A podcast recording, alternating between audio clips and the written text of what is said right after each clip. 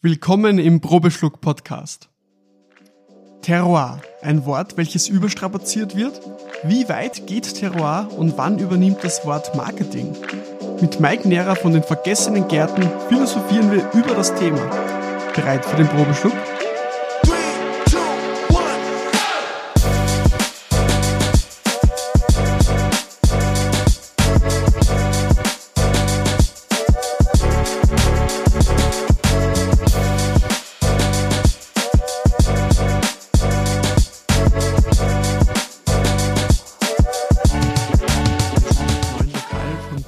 Ja auch gleich gegenüber von dem äh, legendären Gasthaus Näher, muss man ja schon fast sagen. Äh, schon sehr, sehr viel gehört. Ich muss auch dann jetzt unbedingt einmal vorbeischauen äh, mit der Leonie, mit meiner Freundin. Ähm, es ist wunderschön, muss ich sagen, sehr hell, sehr offen. Und ich glaube, das, das trifft auch den, den Zahn der Zeit, sage ich jetzt mal, dieses, eh wie du gesagt hast, dieses Klassische mit, mit ein bisschen was frischen Neuen einfach äh, kombiniert. Ähm, und ja, vielleicht mal, dass du dich kurz vorstellst äh, für die, die dich noch gar nicht kennen.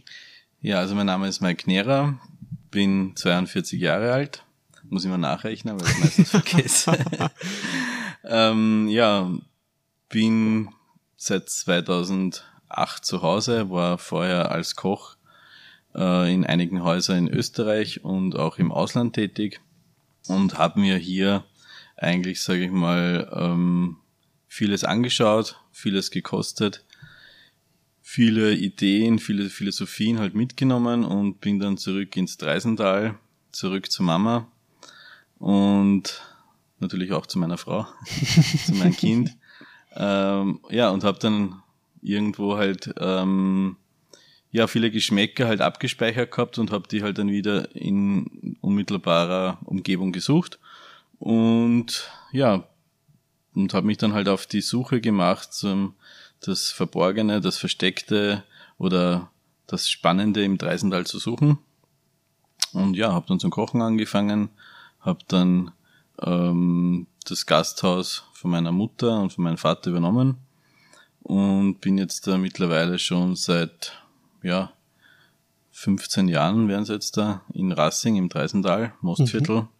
Ja, und habe dann vieles kennengelernt, habe vieles neu entdeckt und mich aber immer wieder halt äh, orientiert an Bestehenden, an Traditionen, an äh, Wertigkeiten. Das ist für mich etwas, ähm, das mich dann halt auch irgendwie halt dann immer wieder zum Wein gebracht hat und habe dann mit der Geburt meines Sohnes Ferdinand 2018 halt mich mal so bisschen aus meiner Komfortzone herausbewegt und habe mir überlegt, wie kann ein Wein schmecken, der nach meinem Vorbild oder nach meiner Idee ist und habe da mit einem Fass zum Experimentieren angefangen und habe dann den Ferdinand Wein gemacht mhm. und war dann irgendwie halt ja, es hat da Höhen und Tiefen gegeben. Also es war, der, an einem Tag war es der beste Wein des, meines Lebens und am anderen Tag wollte ich ihn gleich mal ausschütten. Also das waren sehr viele Berg- und Talfahrten, wo ich halt glaubt habe, dass man halt,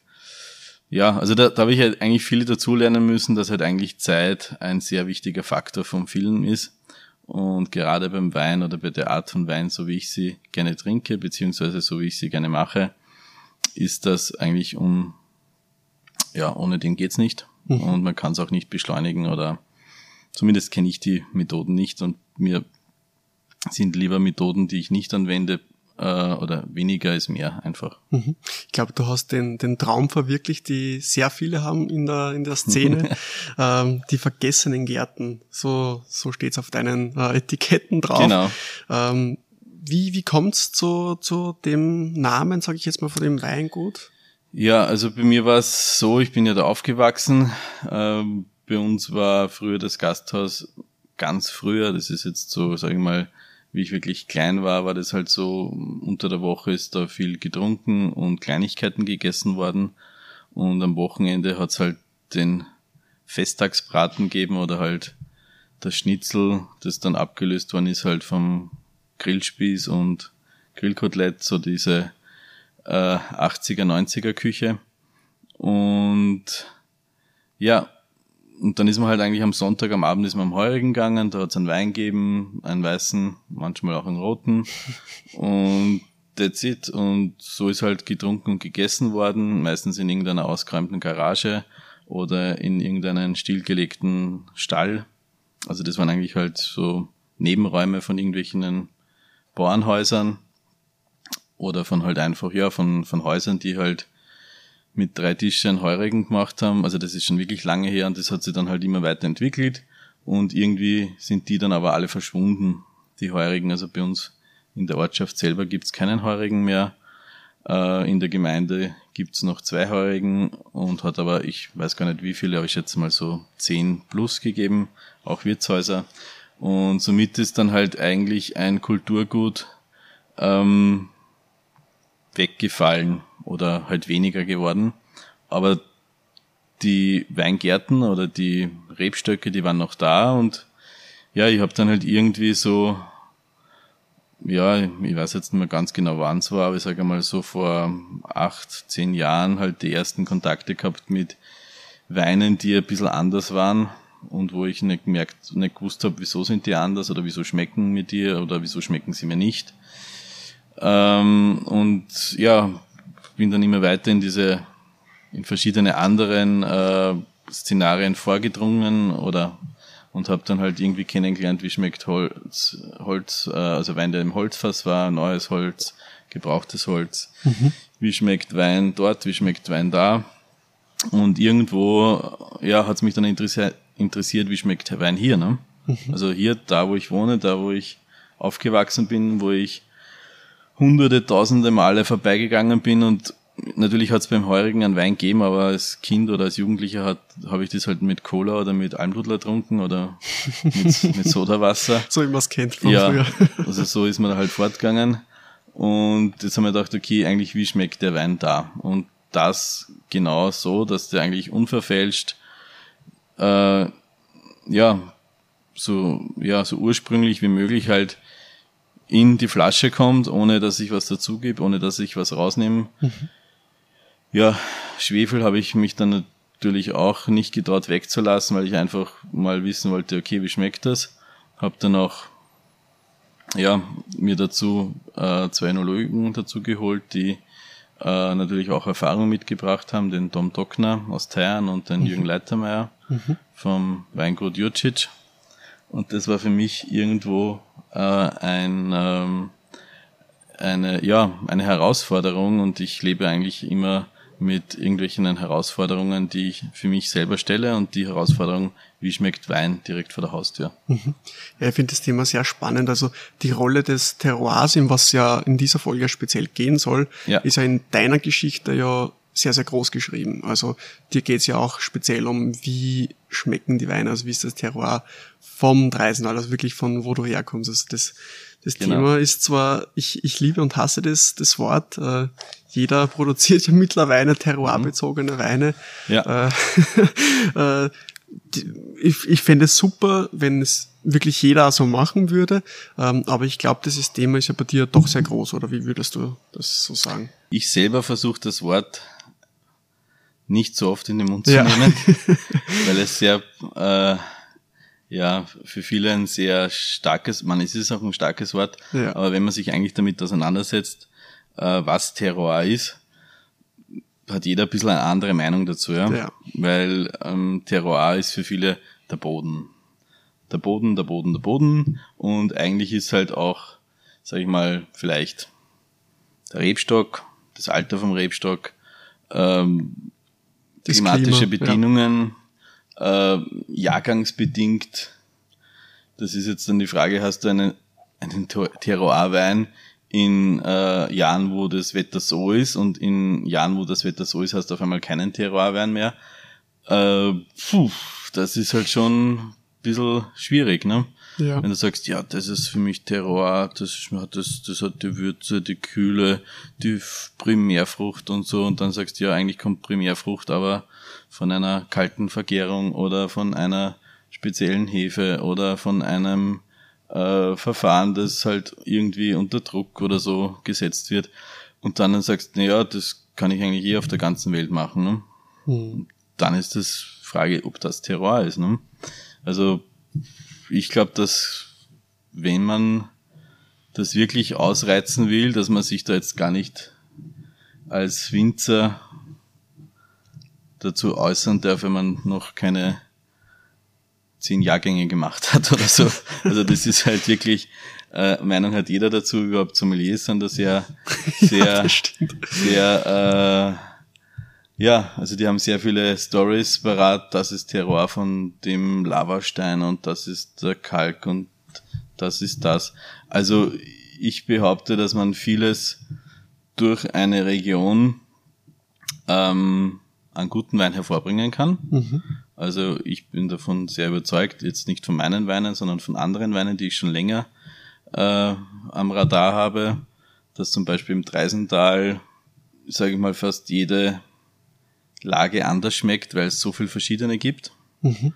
Wobei Lage jetzt für mich auch nicht unbedingt ein äh, Kriterium ist für Qualität. Wie zum Beispiel die Weine der vergessenen Gärten sind meist, meistens außerhalb von Lagen, also sprich in auslaufenden Lagen oder eigentlich dort, wo halt zu Maria Theresia um 1821 noch ein Wein eingezeichnet war und jetzt halt auf einmal das Ganze vergessen worden ist. Deswegen ist auch zu diesem Namen Vergessene Gärten gekommen. Mhm. Äh, um das nochmal ab, abzurunden. Also Vergessene Gärten deswegen, weil viele Weine, die ich kältere, außerhalb der Weinflur sind. Und das heißt, außerhalb der Weinflur ist so das sogenannte auslaufende Flur. Das heißt, ähm, alles, was da draußen weg ist, ist verschwunden und unwiederbringbar. Mhm. Das ist vielleicht für manchen egal, weil eh so viel Wein da ist und keine Ahnung was, aber für mich, ähm, der eigentlich in einer Region lebt, der aufzeigen will, was die Region kann oder wie weit sie eigentlich unterschätzt wird. Weil ich habe ja nicht nur das Dreisental und das Mostviertel Wien und Österreich kennengelernt, sondern auch Regionen so wie die Savoye oder äh, vieles andere in Deutschland, Österreich und Spanien. Und da ist viel weniger und die können sie trotzdem noch viel besser präsentieren. Und das ist für mich etwas, wo ich sage, okay, eigentlich müsste es uns ja vom Standing her, ähm, müsste es ganz anders ausschauen darum denke ich, dass genau solche Projekte wie die vergessenen Gärten äh, wichtig sind, dass man trotzdem aufzeigt, was ist abseits des Mainstreams, was ähm, vielleicht jetzt nicht für jeden, also everybody's darling ist, sondern weil wir haben hier Ecken, Kanten und wir sind bitter und äh, sauer und wir sind äh, trüb und äh, stinken und keine Ahnung was, äh, was die äh, ja, Weinwelt halt einen Fehler finden möchte oder kann, aber trotzdem sind die Weine, haben die Weine Berechtigung, ja. Nur weil man halt außerhalb der Norm ist oder außerhalb des Gewohnten, heißt das nicht, dass es falsch ist, ja. Das ist ganz wichtig. Absolut, ja. Du hast ja vorher angesprochen, diese, äh, äh, sag ich jetzt mal, diese Begriffsbezeichnung Terroir ist ja schon einmal sehr, sehr witzig und äh, mhm. ja, das halt sehr viele andere Meinungen zu dem Thema haben und das ist ja der Punkt, was, was mich am meisten so verwirrt. Äh, also dieses Terroir-Wort hört man erstens so oft, man lernt auch sehr, sehr viel. Mhm. Äh, in etlichen äh, Ausbildungen ist immer, das ist der Grundbegriff, ist eigentlich ganz witzig. Ich habe jetzt äh, den ganzen Jänner hinweg bei einer Gastronomiefirma, mache ich gerade Schulungen für junge Sommeliers mhm. und da haben wir eigentlich das Thema auch sehr, sehr intensiv besprochen. Ähm, aber ich finde es so witzig, weil, weil dieses Wort Terroir ist irgendwie, ja alles im, bei Wein ist irgendwie Terroir. Also wenn man es genau jetzt irgendwie sehen will. Wie du schon gesagt hast, nicht alles ist jetzt nur der Boden und nur das Klima. Äh, deswegen ist dieses Wort äh, so witzig und deswegen auch äh, eine besondere Folge zu dem Thema. Aber was ich ganz cool gefunden habe, du hast auf deiner, auf deiner Website von, vom Weingut ähm, geschrieben, was ich sehr, sehr interessant finde, ist, dass im Dreisental, deswegen habe ich das auch so mit den vergessenen Gärten so verstanden, ähm, einer der ältesten Weinbaugebiete eigentlich ist, wo die Weinsamen damals auch gefunden worden sind, ja. so wie ich das gelesen habe. Und an, wenn ich ehrlich bin, also in dieser Sommelier-Szene, also mhm. vielleicht noch in Österreich, ja. aber international noch gar nicht, wissen das die allerwenigsten. Und wenn man an Österreich denkt, dann denkt man an die Klassiker, mhm. aber an die an die an das Dreisental äh, denkt man wahrscheinlich eher weniger, äh, muss ich jetzt sagen. Aber mhm. dass das schon so eine alte Geschichte hat, das glaube ich wissen die wenigsten. Werbung. Hast du auch schon mal den Wein vor lauter Gläsern nicht gesehen? Also mich stören Weinverkostungen mit zehn verschiedenen Weingläsern. Mit Gabriel Glas ist das Geschichte. Das Gabriel Glas ist das One-for-All-Glas, das für jeden Weinstil designt ist. Egal, ob du deinen Lieblingsrotwein genießt, einen frischen Weißwein verkostest oder am Montagabend ein Glas Champagner trinkst, das Gabriel Glas ist dein perfekter Begleiter. Und das Beste daran, du brauchst keine Unmengen an verschiedenen Gläsern mehr in deinem Schrank. Also hol dir jetzt dein Gabriel Glas mit Designerkarton im Probeschluck Online Shop und genieß Wein ohne Glaschaos. Psst, auch gut zu verschenken. Auf alle Fälle, es gibt halt viele, die ähm, gerne drüber äh, philosophieren, wo der Wein herkommt und wer ja. es hat erfunden und keine Ahnung was. Also das ist irgendwo ja für manche ganz wichtig. Ich denke mal, dass Wein überall, wo äh, Römer im Jahre keine Ahnung was waren, dass irgendwo Wein immer getrunken worden ist und manchmal ist er halt nicht das Traubenwein, sondern halt der Honigwein oder ja alles Mögliche ist halt irgendwie vergoren worden, zufällig oder gewollt und dann ist es getrunken worden. Und ähm, was in Dreisental halt vielleicht schon wirklich verankert ist, ist, dass wir halt hier eine ja, einen Typ von Wein haben, den man sonst in Österreich eigentlich nicht findet. Mhm. Jetzt habe ich gleich mal ähm, ja, perfekt. die Forelle eingeschenkt. Ähm, ja, also unsere Weine sind eigentlich nicht primärfruchtig, dadurch, weil sie eigentlich ähm, nicht kalt, sondern warm vergoren werden. Also der Wein darf mhm. bei uns im Keller vieles machen, wie er will. Also er hat mit, mit Weingarten eigenen Hefen, mit Schalenkontakt zumeist, ähm, auch mit ganzen Trauben äh, wird der Wein vergoren und das ist für mich halt eigentlich das ist, finde ich, halt eigentlich am meisten Terror, dass man sagt, okay, wenn ich Terror habe, dann habe ich das deswegen, weil der Weingarten so ist, wie er ist. Mhm. Ist er scheiße? Ist der Wein scheiße? Ist der Weingarten toll, floriert, äh, vital und sonstiges? Ist die Wahrscheinlichkeit, dass daraus guter Wein entsteht, eine sehr hohe. Aber andersrum ist eher unmöglich, also zumindest ohne Tricks und sonstiges nicht möglich. Ähm, das ist nämlich genau das gleiche wie beim Kochen. Also du hast ein Produkt und wenn das bestmöglichst ist, dann hast du dir mal die Chance, dass du einen sehr guten Wein zusammenbringst. Und umso wen, also umso mehr halt du da die Qualität oder halt die Zahnräder falsch oder falsch gibt's ja nicht, aber halt so drehst, dass es verfälscht wird, umso weniger kriegst du eigentlich dieses ursprüngliche und diesen Terroir-Wein in die Flasche, ja. Das ist meine Ansicht. Andere sagen, okay, das gibt das Programm, das stecke ich in den Laptop an. Natürlich ist es auch eine Wirtschaftlichkeit notwendig für eine Familie, die davon leben muss. Ich muss nicht davon leben, deswegen kann ich mir ein bisschen weiter rauslehnen und auch ein bisschen was sagen, was vielleicht andere sich nicht tragen, äh, sagen trauen und ähm, sich halt einfach sagen, ja, wir machen das halt so, weil es eh schon immer so gemacht worden ist und der Konsument, der möchte unbedingt diese Primärfrucht und jetzt wissen wir schon, wie es geht. Jetzt haben wir eh nicht lange nicht gewusst, wie es geht, aber jetzt wissen wir, wie es geht und jetzt machen wir es so und das hat uns der Berater X hat uns gesagt, das müsst ihr das reingeben und dann müsst ihr den, die anfangen bei so und so viel Grad, dann müsst ihr dann runterdrehen auf so und so viel Grad und dann müsst ihr es nur bei so und so viel äh, Restzucker abschwefeln, filtern, keine Ahnung, was da alles gibt. Und das ist jetzt die Frage, ist das Terroir oder ist das halt ein sehr gut gemachter Wein. Ne? Mhm. Das ist halt der, der, Unterschied. Meine Weine werden auch großteils, sage ich mal, in Ruhe gelassen, mhm. aber sie werden halt, ja, abgedroschene Phrase, sie werden halt begleitet. Also ich kann schon schon irgendwo halt äh, entscheiden, wo im Keller der Wein steht. Das ist manchmal schon der Unterschied, ob er halt warm steht oder kalt steht, ob er in einem kleinen Fass ist wo er nicht so warm werden kann wie in einem großen Fass. Ja, das ist jetzt die Forelle, das ist ein gemischter Satz. Bei, bei uns sind viele Weine eigentlich fast ausschließlich die Weingärten irgendwie gemischt gesetzt. Wir haben ähm, die Konstellation so, dass wir eigene Weingärten, also Mini-Weingärten selber bewirtschaften. Im Summe ist das ein Dreiviertel Hektar. Mhm. Und dann circa das Doppelte noch zukaufen von äh, Menschen, die solche Weingärten besitzen, zum Beispiel so wie in Rassing, Hinterberg, Etzersdorf, also das wird eh bei jeder zweiten Weinmesse werden diese drei Ortschaften genannt, dass sie legendär sind für ihre Weine. Also das sind alles Minigärten, die halt Überbleibsel von den Heurigen sind, die meistens halt durch irgendwelchen Schicksalsschläge dann vielleicht vergessen worden sind, sind dann irgendwie weiter verpachtet worden, wurden dann vielleicht halt nicht mehr ganz wertgeschätzt, sind dann unter Anführungszeichen nur mehr Traubenlieferant gewesen für irgendjemanden und sind dem Markt eigentlich ausgeliefert gewesen.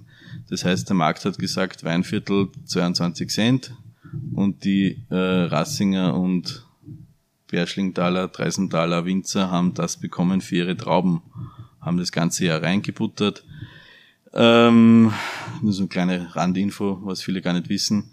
Äh, Wirtschaftlichkeit fängt bei 58 Cent an, zumindest mit äh, die Energiekosten, die wir gehabt haben vor Pandemie. Ja, also jetzt kann man sich mal ausrechnen, was ein, ein Weingarten wert ist oder was ein Weingarten dir erwirtschaftet und somit ist also diese Unwirtschaftlichkeit halt dabei gewesen und somit sind viele Gärten gerodet worden und so sind sie einer nach, der, nach dem anderen verschwunden und die, die jetzt noch da sind, die würde ich halt schon gerne behalten, zumindest solange ich halt entscheiden kann, ob die da bleiben oder nicht. Mhm, mhm. und das ist für mich halt das äh, Wichtigste, dass man halt aufzeigt, dass hier alte Gärten sind, die sind nicht mehr so ertragreich, die sind vielleicht nicht mehr alle in Reihe und Glied. Ähm, da sind jetzt nicht nur eine Rebsorte, sondern vielleicht fünf Rebsorten oder noch mehr. Da ist, sind die ältesten Gärten sind 70 Jahre und älter. Und da sind die nachgesetzt worden und ist nicht immer alles von der Rebschule gekauft worden. Also das ist, also in Zwischenkriegszeiten oder sonstigen Zeiten hat's halt ja, Jahre gegeben, da ist halt selber was veredelt worden oder sonst irgendwas gemacht worden und das finde ich, hat mehr Terroir als jeder ähm, Wein, der irgendwelche Prüfnummern und ja, Pickel drauf hat, die halt toll sind. Also das muss man halt für sich selber erkennen. Wobei das eine und das andere, ähm, alles hat eine Berechtigung. Man muss halt nur sich entscheiden, was man als, als Weintrinker oder als Weinfreund oder als Konsument halt in, für sich halt in sich in den Einkaufswagen legt oder in den Keller legt oder wenn Freunde kommen, was möchte ich ihnen einschenken und ich glaube, dass für jeden der passende Wein da ist. Man muss halt nur wissen, was man gerne mag. Ja, ja absolut. Ja. Ja, sehr, also das ist mit den Prüfnummern ist sowieso ein eigenes Thema und glaube ich eigene Folge wert. Äh, ja, habe ich gerade also, angeboten für die nächste. ja, genau. Äh, aber ich muss sagen, also ich mag das auch gar nicht, wenn, wenn Leute so sagen, ja, keine Ahnung jetzt, das Dreisental, das schmeckt so und es ist so, also wenn man so generalisiert und ich glaube, das, das passt auch gar nicht so, ähm, wenn man, wenn man das sagt, das passt auch gar nicht so zu den Weinen, wenn ich so sagen kann. Mhm. Ähm, also wenn man zum Beispiel jetzt denkt, im Vergleich zur Wachau ist das Dreisental so und so und es ist das und das frischer und ich denke mal immer so, also generalisieren ist sowieso immer schlecht. Ja. Ähm, vor allem beim Wein, weil ja doch jedes Produkt, jeder Jahrgang von jedem Weingut wieder so unterschiedlich schmeckt oder schmecken kann. Und, und da ist dieses äh, Wort Terroir ja wieder so witzig, äh, weil es ja immer wieder Einfluss hat, aber generalisieren, dass man sagt, ja, das ist so und so, du hast ganz am Anfang angesprochen, ja, das ist vom den Vulkanboden und so. Das hat zwar einen Einfluss, aber dass man das wirklich so sagen kann, der ist von dem Boden und deswegen ist der jetzt so und so. Es gibt so, so viele Einflüsse, wie du gesagt hast, mit den Zahnräder, äh, mit den einzelnen kleinen, äh, das ist so komplex. Ich glaube, so, da bräuchte man wirklich Stunden, dass man wirklich das erklären kann, wie es so, wieso es so schmeckt, wie es schmeckt. Mhm. Na, was man schon halt schmeckt, ist, ich kann es jetzt nur mal aufs Dreisental beziehen, wenn du im Norden vom Dreisental, äh, also an der Donaumündungsdelta, da ist natürlich viel äh, aufgeschwemmt worden. Ne? Das ist halt einfach über die Jahre passiert oder halt schon lang bevor es wir halt äh, eigentlich gewusst haben, dass der Wein wächst oder wir, also die Menschheit, äh, ist das schon passiert. Ne? Und da ist halt viel Lös. Und wenn du einen Löswein kostest und du das abspeicherst bei dir, was sind die Charakteren eines Lösweins, dann weißt du, okay, das ist ein Terroir-Lös. Das gibt's auf der ganzen Welt, was ich weiß. Also jetzt nicht überall, aber oft, zumindest in Europa.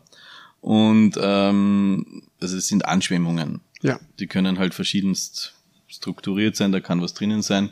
Wir haben in Dreisental zum Beispiel das Konglomerat. Das sind halt verschiedene Gesteinsformaten, die halt zusammen, warum, weiß ich jetzt gar nicht, aber die sind halt zusammengepresst oder geschmolzen.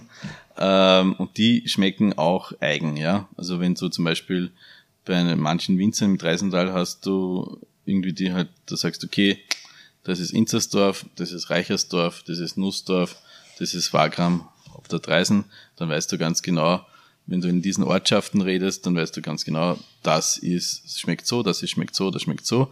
Dann gibt's vielleicht gerade noch, wo du sagst, das ist Walpersdorf Herzogenburg. Und dann ist eigentlich von der Weinwelt aus. Und dann circa kommt zehn Kilometer nix und dann kommen die vergessenen Gärten. also das ist halt der Unterschied, äh, wo ich halt immer wieder sehe, dass, dass das Dreisental halt eigentlich nur wahrgenommen wird, da wo halt Winzer sind, die halt ähm, sind, wo sie halt schon seit Generationen sind, aber die Winzer, die es eigentlich hier gegeben hat, oder es waren eigentlich keine reinen Winzer, sondern halt, es waren Bauern, die halt äh, alles für ihren Eigenbedarf halt äh, bewirtschaftet haben und eines davon war halt Wein. Und wenn es wahrscheinlich früher Tabakpflanzen angebaut haben, haben sie da eigenen Tabak auch gehabt und vielleicht Bier auch gebraut, weiß ich nicht. Auf alle Fälle Most hat es noch viel gegeben und Schnaps. Mhm. Und das war halt wichtig, ne? Also ja, der Mensch tickt halt so, dass er halt sich gern vergnügt und dass er halt auch gerne Genussmittel hat und Wein ist halt ein Genussmittel. Und ja, somit hat es es auch überall gegeben, wo es halt halbwegs gewachsen ist.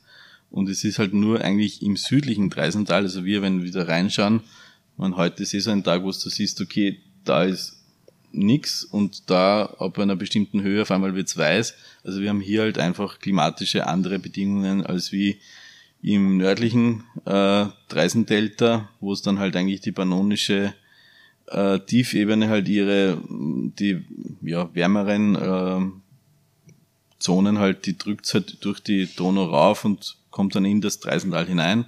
Und wir kriegen eigentlich hier von, von den Voralpen halt die kühle Brise. Mhm. Und darum finde ich eigentlich das noch spannender, dass wir eigentlich in einer, in einer kühlen Klimatik sind. Und deswegen habe ich mir dann eigentlich als Ziel gesetzt, ähm, dass ich da eigentlich Rotweine eigentlich super finden würde und habe mich dann halt auf die Suche begeben nach Gärten, die halt hauptsächlich Rottrauben äh, hervorbringen. Und ja, bin da halt auf ganz spannende Ergebnisse gekommen, ja. Mhm. Ja, den ersten Wein haben wir jetzt schon mal gekostet, dann werden genau. wir jetzt genau. vielleicht. Genau, wir probieren am besten die, die anderen Weine gleich dann zum nächsten nehmen. Ich glaube, das passt mhm. nämlich ganz gut dazu. Aber mal sehr, sehr spannende Einblicke, äh, Mike, von, von deiner Seite. Und wir hören uns dann nächste Woche zum Thema äh, Spontanvergoren und unfiltriert. gut, bis nächste Woche. Freue mich Ciao. schon. Danke.